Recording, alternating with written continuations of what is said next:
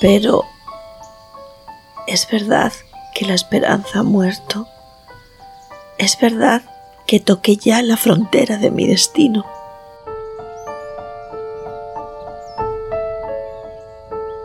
Lucía Sánchez Saornil, 13 de diciembre de 1895, 2 de junio de 1970. Sí, esas son las frases de mi epitafio, las que le pedí a Mary, el amor de mi vida, que pusiera sobre mi tumba. Son parte de un poema que escribí por aquel entonces, en el final de mi existencia. Y le hablaba a Dios, así como lo escuchan. Yo, anarquista y feminista, le hablaba a un Dios en el que nunca había creído antes. ¿Por qué? ¿Qué fue lo que pasó? ¿La vida, la mía? ¿O debiera decir la de Luciano Sansaor? Como quieran llamarme, aunque no sería extraño que nunca hayan escuchado hablar de mí.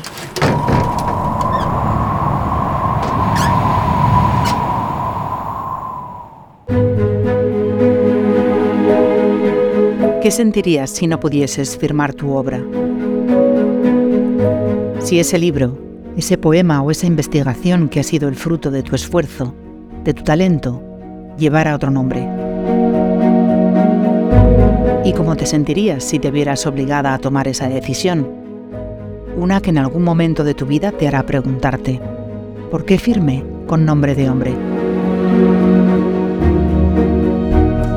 Esta es la historia de mujeres que no fueron reconocidas en su tiempo, que por distintas razones tuvieron que ocultar su nombre, que fueron obligadas a cambiarlo por uno de varón. ¿Por qué firmé con nombre de hombre? Un podcast de la Asociación Clásicas y Modernas, producido por Rombo Podcast. Hoy presentamos El triple exilio de Lucía Sánchez Saornil,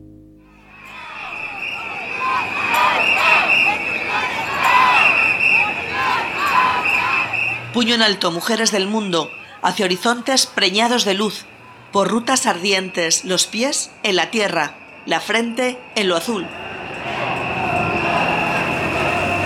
Así comienza el himno de las mujeres libres, aquel que escribí en 1937. Quería que fuera un grito de ánimo para mis compañeras, un himno que escribí después de algunas experiencias que lamentablemente me había tocado vivir. Corrían los años 30 en Madrid y ahí estaba yo, jovencísima, y en medio de una protesta. Estábamos con mis compañeros sindicalistas de la Confederación Nacional del Trabajo exigiendo a la compañía telefónica otras condiciones laborales, que se respetaran nuestros derechos. Pues lo cierto es que yo no conocía la figura de Lucía Sánchez Saornil eh, y el descubrimiento de ella ha sido muy importante para mí, ya que yo dedico mi trabajo como dramaturga y como mujer de teatro a la recuperación y visibilización de las mujeres. Y gran parte de mi tarea escénica tiene como objetivo recuperar esa memoria de las grandes mujeres que nos precedieron y sobre cuyos logros caminamos hoy nosotras. Así que para mí ha sido fascinante este descubrimiento. Ella es Antonia Bueno Mingallón, dramaturga, actriz y directora teatral. A lo largo de este episodio va a ayudar a entender mi historia. Su madre y su hermano mueren cuando ella es aún muy joven y ella quedó al cargo de la casa y de su hermana menor y era una familia con muy pocos recursos. Vivían en un barrio muy humilde de Madrid, su padre trabajaba en la centralita de teléfonos, con lo cual ella empezó a trabajar desde muy joven para poder ayudar con su dinero a la economía familiar. Trabajar no puede significar quedarse callada ante las injusticias que una ve. Simplemente no podía. Pues yo creo que su procedencia humilde, unida a sus estudios, tanto en el colegio para huérfanos como en esta biblioteca repleta de libros y folletos que heredaron de una tía de su padre, junto a su temprana incorporación al trabajo, toda esta mezcla eh, creo que es lo que forjó su actitud activa respecto al mundo laboral. Y por otra parte, el anarquismo era muy activo en esos momentos y pienso que se adecuaba bastante a la actitud de Lucía como posicionamiento en la lucha de clases. No podía soportar la injusticia, nunca pude. Pero era muy joven. No sabía que esa no iba a ser la única injusticia. La lucha acababa de comenzar.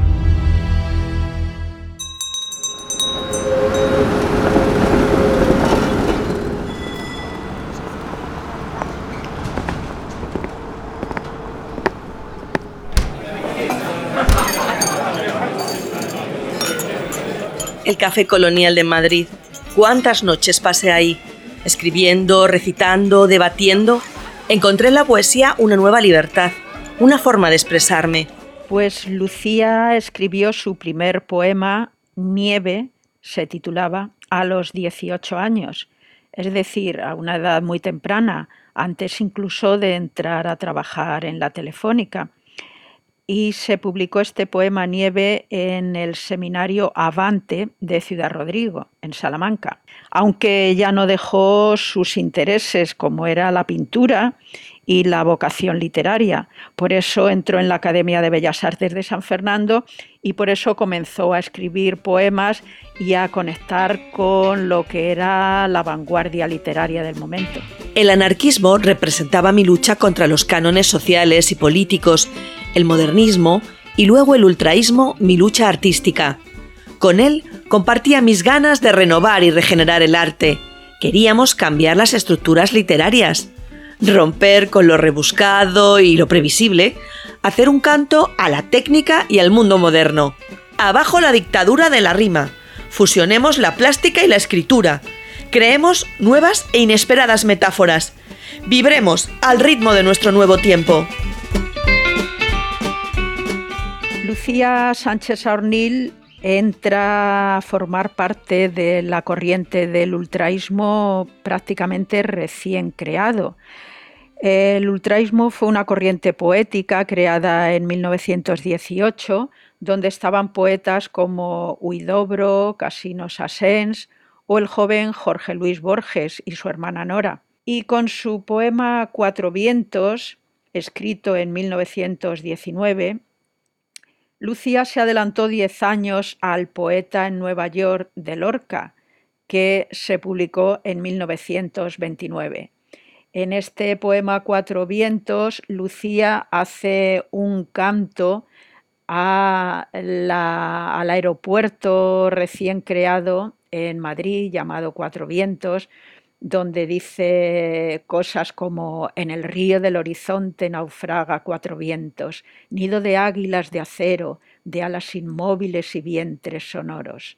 Es un canto a la nueva tecnología eh, que se está imponiendo y ella está ahí en primera línea.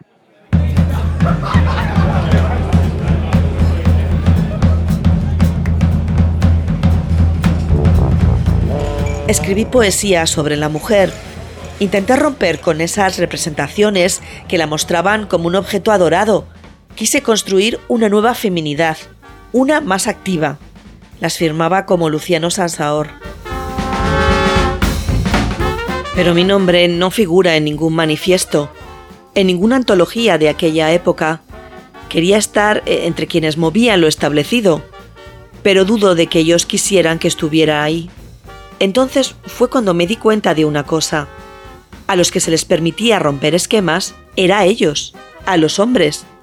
Ni siquiera entre anarquistas y ultraístas estábamos nosotras en igualdad de condiciones. Fue por eso por lo que decidí hacer algo.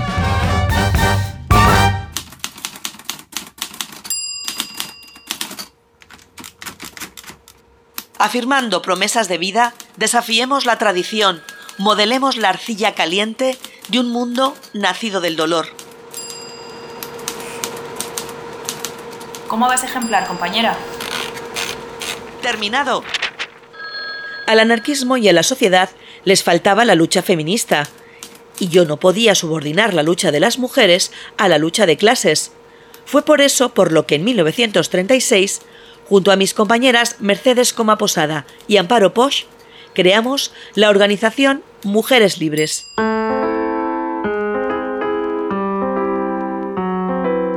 Una sección femenina de la CNT y una de nuestras primeras actividades fue la creación de una revista que llevaba el mismo nombre. Lucía asumió gran parte de la línea editorial de esta revista y esta iniciativa pronto dio paso a un movimiento de lucha por la emancipación y la libertad de la mujer, que fue la creación de una Federación de Mujeres Libres. Y al estallar la guerra, eh, la federación alcanzaba la cifra nada desdeñable de 20.000 afiliadas. Estaba tan contenta. Allí fui editora y redactora. ¿Y saben qué? El primer número se agotó inmediatamente. Parece que no éramos tan invisibles como nos querían hacer creer. Aunque uno de esos ejemplares no vio la luz.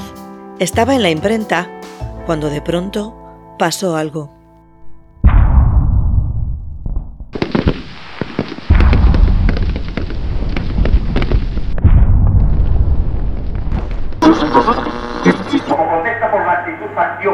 de los del ejército las organizaciones sindicales obreras CNT y UGT han declarado la huelga general en toda la península.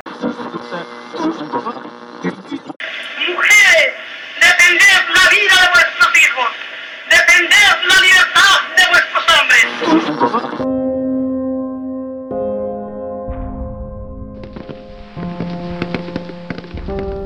Aquel año, en julio, estalló la guerra civil en España. Y en una noche de bombardeos recité en la radio mi poema Madrid, Madrid, mi Madrid. No hay obstáculo que detenga el arte. Al contrario, para mí el obstáculo era su propio motor. Y mientras caían las bombas sobre Madrid, Lucía ocupaba la Secretaría del Consejo General de Solidaridad Internacional Antifascista y seguía escribiendo artículos que se publicaron en Horas de la Revolución. Y también escribía poemas que se recogieron en el libro Romancero de Mujeres Libres. Asimismo, difundía sus versos radiofónicamente en el Madrid sitiado, alentando a su lucha y a su resistencia. Hay rondas de Madrid, ríos de sangre y de lágrimas, tus noches no son tus noches, llenas de luz hasta el alba, son pavorosos abismos, en cuyas entrañas revientan frutos de fuego, maduros de vieja saña. Durante la guerra, todavía en mayo de 1937, Lucía se traslada de nuevo a Valencia, donde asume el puesto de secretaria nacional de todas las agrupaciones de mujeres libres de toda España y se incorpora como redactora jefe al seminario anarquista Umbral. Las tropas nacionales, sus últimos objetivos militares. La guerra ha terminado. Cuando después llegaron las tropas franquistas es cuando se exilian a Francia.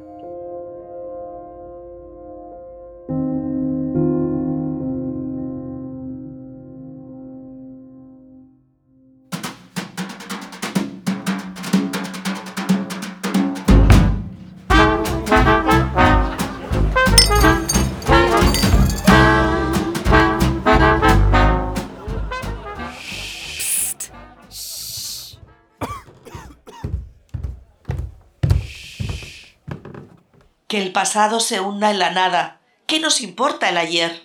Queremos escribir de nuevo la palabra mujer. Siempre me hago la valiente, pero antes de recitar aquel poema estaba nerviosa. Era la primera vez que leía un poema mío en una tertulia parisina, aunque la mayoría de los que estábamos allí éramos españoles, exiliados del franquismo. Tal vez los nervios fueran por todo lo que habíamos vivido, por estar lejos de mi patria. Por suerte, unos ojos se posaron en los míos y me dieron la fuerza que necesitaba. Pero, ¿has visto cómo la ha besado? Delante de todo el mundo. allí en la revista Umbral es donde conoce a la secretaria administrativa que se llamaba América Barroso, Mary, como la llamaba cariñosamente Lucía, de la que ya nunca se separó. Y eh, yo pienso que su asunción del lesbianismo es pionera, ya que la relación sentimental y sexual no normativa que tenían Lucía y Mary era totalmente libre y visible. Y pienso que podemos decir que fue uno de los primeros testimonios de afirmación de la homosexualidad femenina en España. Eso no me llama la atención. Pero entonces, ¿por qué la miras así? Porque si es tan libre, ¿por qué sigue firmando como Luciano Sansaor? Si todos sabemos que está detrás de ese nombre, es que no lo entiendo. ¿Por qué Lucía Sánchez Saornil escribió con nombre de hombre? ¿Fue tan solo para poder publicar? Mm, cosa que era difícil en esos momentos, sobre todo proviniendo de una extracción humilde. Quería también cuestionar a través de este seudónimo el rol masculino que impone la sociedad patriarcal para escribir y publicar. Pues la respuesta a esta pregunta solo la podemos imaginar, puesto que ya ella no puede respondernos. Yo opino que fue una mezcla de todo ello. Lo importante es que es preciso continuar desvelando, investigando y sacando de las sombras a todas aquellas grandes mujeres que nos precedieron, como fue el caso de Lucía Sánchez Saornil.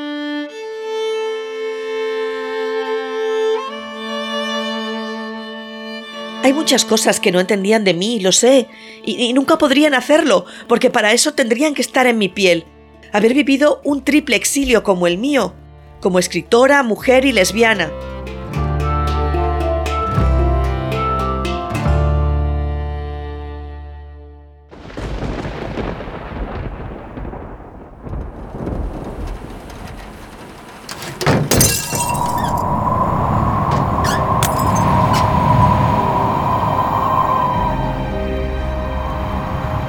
Tuvimos que dejar París. Los nazis habían entrado a la ciudad. Primero fuimos a Madrid, pero allí ya se sabía quién era yo. Una anarquista lesbiana. Un blanco para el franquismo. Así fue como terminamos en Valencia. Por primera vez, anónima, por propia voluntad.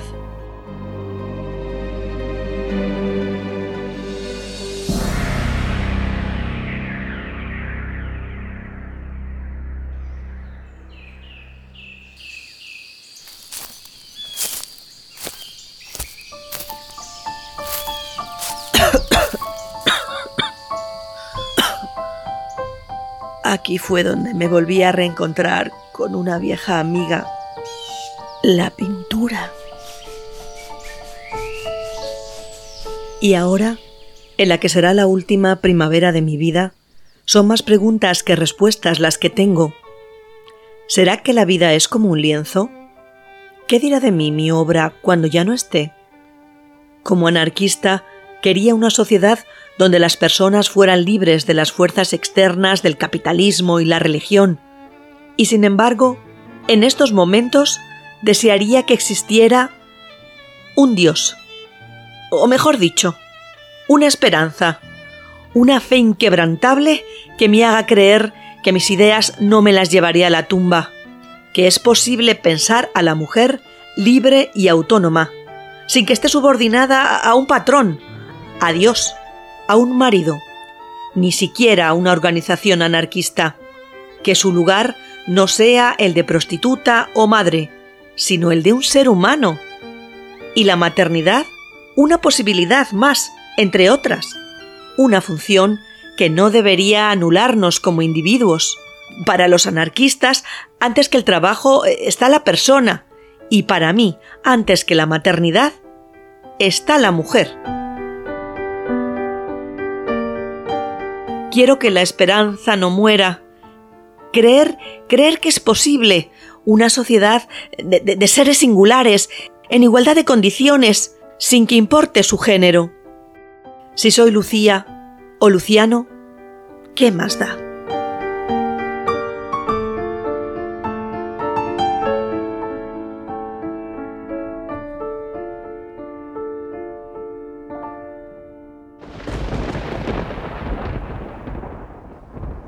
Adelante, mujeres del mundo, con el puño elevado al azul, por rutas ardientes, adelante, de cara a la luz.